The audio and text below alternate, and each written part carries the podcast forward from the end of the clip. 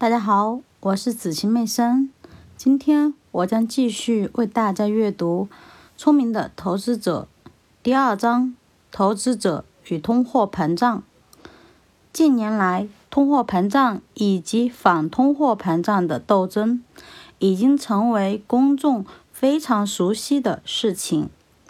美元购买力的缩水，特别是对其未来购买力还将进一步。大幅下降的担心，也许投机者正希望如此，已经对华尔街的思维模式产生了巨大的影响。显然，随着生活费用的上涨，以美元计息的固定收益将遭受损失，而且固定的本金也将面临同样的问题。但对于股票持有者来说，红利和股价的上涨有可能会抵消美元购买力的下降。根据这一不可否认的事实，许多金融权威已经得出了以下结论：一、债券本质上是一种不可取的投资形式；二、因此就其性质而言，股票是一种比债券更可取的投资。我们看到。有人建议，慈善机构的投资组合应全部由股票组成，而债券的比例应为零。这种观点与以前的看法完全相反。那时，根据法律，信托投资只能用来购买债券以及少量的优先股。我们的读者必须具有足够的智慧，认识到。即使是优质股票，也不可能在任何条件下都优于债券。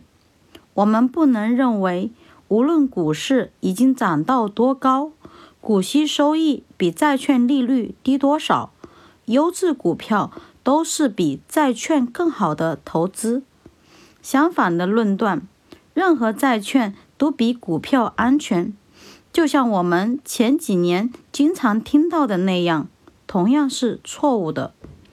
本章我们将采用不同的衡量标准来观察通货膨胀，以确定未来物价上升的预期会对投资者产生多大的影响。就像对许多其他金融问题的探讨一样，关于这一问题，我们也必须根据对以往经验的了解。来确定我们对未来策略的看法。对于美国来说，通货膨胀，尤其是1965年以来发生的严重通货膨胀，是一种新事物吗？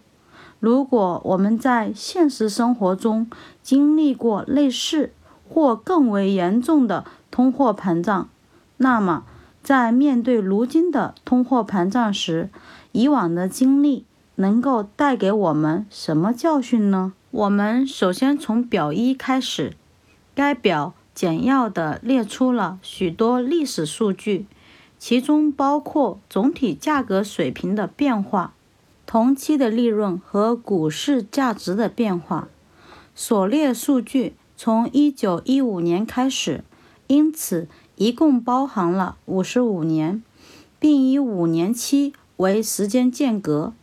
我们用一九四六年来代替一九四五年，以消除暂时价格管制的影响。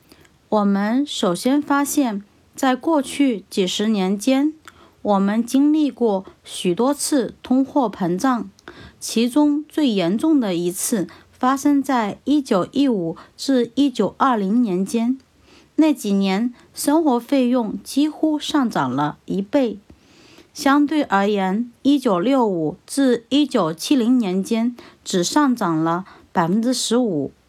在这两个时期之间的几十年中，我们有过三次价格下降期，接着是六次不同程度的价格上涨，其中有几次上涨幅度相当微弱。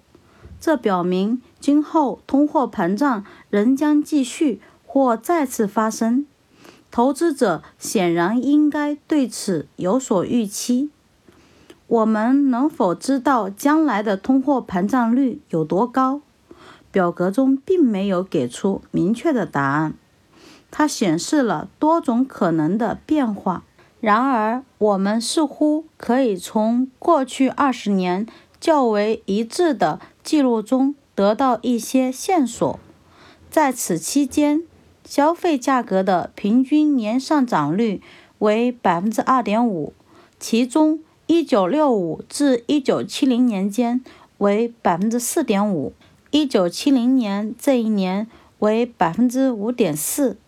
政府的官方政策具有强烈的反通货膨胀倾向，而且我们有理由相信，未来美联储的政策会比近几年更有效。我们认为，此时投资者可以设想。未来若干年通货膨胀率可能在，比如百分之三左右，这一点很难肯定，并据此进行思考和决策。整个1915至1970年期间的年通货膨胀率为百分之二点五，这种上涨幅度意味着什么？由此导致的较高生活费用。将使中期免税优质债券或高等级公司债的税后利息的一半化为乌有，这确实是一个严重损失，但也不要过分夸大。它并不意味着投资者财富的真正价值或其购买力在此期间会有所减少。如果考虑税后利息收益一半的支出，它仍然能够维持其原先的购买力，即使年通货膨胀率达到百分之三。但接下来人们自然会问：买入并持有高等级债券以外的证券，是否肯定会获得更好的收益？即使前者在1970至1971年的利率达到了前所未有的高度，比方说，全部投资股票不比部分股票、部分债券的投资组合更好吗？股票不是具有某种内在的防护机制，可以抵御通货膨胀吗？而且从长期角度来看，其收益不是几乎肯定会比债券更高吗？从我们所观察的五十五年来看，股票给投资者带来的收益难道不是远远高于债券吗？这些问题的答案有些复杂。从过去几十年来看，普通股的表现确实优于债券。道琼斯指数。从一九一五年的平均七十七点上涨到了一九七零年的平均七百五十三点，其年复合增长率达百分之四。此外，还获得了大约百分之四的股息收益。标准普尔指数的情况与此类似。以上两者相加共百分之八的收益，当然远远优于这。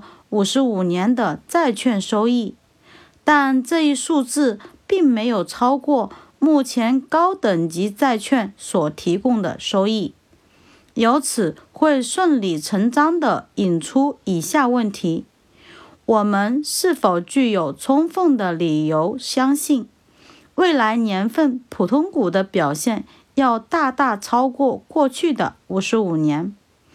我们对这一关键问题的回答是否定的。